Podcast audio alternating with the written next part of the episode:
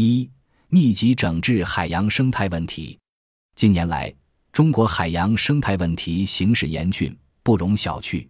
实施监测的河口、海湾、滩涂湿地、珊瑚礁等典型海洋生态系统，百分之七十六处于亚健康和不健康状态。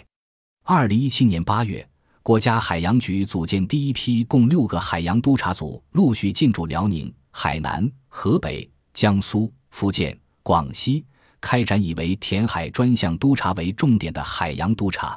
期间，同步对河北、福建开展海域海岛资源开发利用、海洋生态环境保护、海洋防灾减灾等方面海洋管理工作情况的例行督查。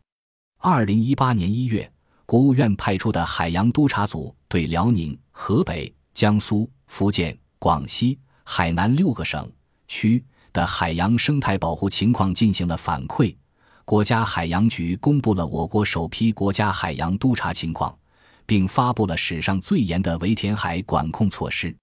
一系列行动处罚力度之大，措施之严，使得海洋生态问题再成议论的焦点。海洋督察组点名道姓，对各个省区的具体问题进行了详细反馈与曝光。国务院还发布了史上最严的围填海管控措施。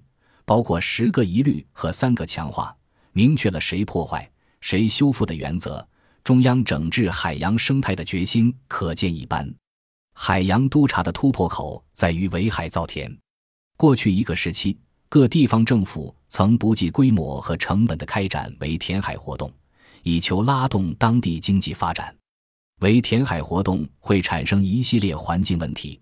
其粗放式发展模式一旦造成系统性的生态恶化，将难以根治与修复。退填海海成为解决此问题的首选方案。